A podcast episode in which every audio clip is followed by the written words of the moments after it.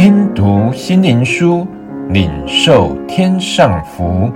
慕安德烈秘诀系列，十字架的秘诀。第二十一日，钉十字架的基督。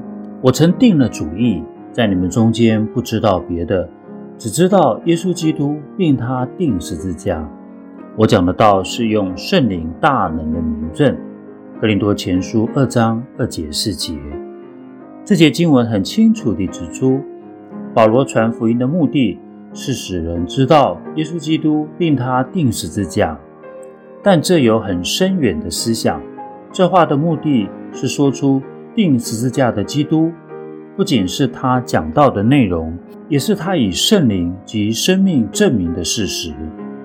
哥林多后书十三章八节也说道。基督因软弱被钉十字架上，却因神的大能仍然活着。我们也是这样同他软弱，但因神向你们所显的大能，也必与他同活。他整个执事和谈话都以基督的样式为中心，因软弱被钉在十字架上，因神的大能却仍然活着。在今天经文的前面。一章十八节，保罗这样写道：“十字架的道理，在那灭亡的人为愚拙，在我们得救的人却为神的大能。这不仅是他所传的道理，也是谦卑与定十字架的基督同软弱者所有的性情和举止品行。他也证明自己与十字架极其羞耻同弱，而基督整个生命。”都在寻求像钉十字架耶稣的灵。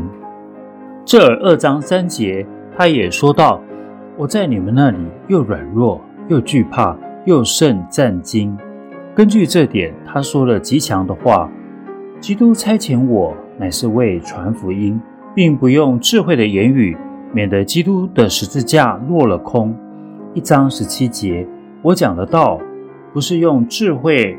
委婉的言语，乃是圣灵和大能的明证。二章四节，在此可说明我们传福音为什么只有如此少神大能的明证。从人间学习及口才所传定十字架基督的主题，自然无法与超自然神圣大能定十字架基督相比。神要帮助我们每位传道人和信徒明白。我们要像教会所摆出的标记一样，除了耶稣基督并他定十字架，没有别的。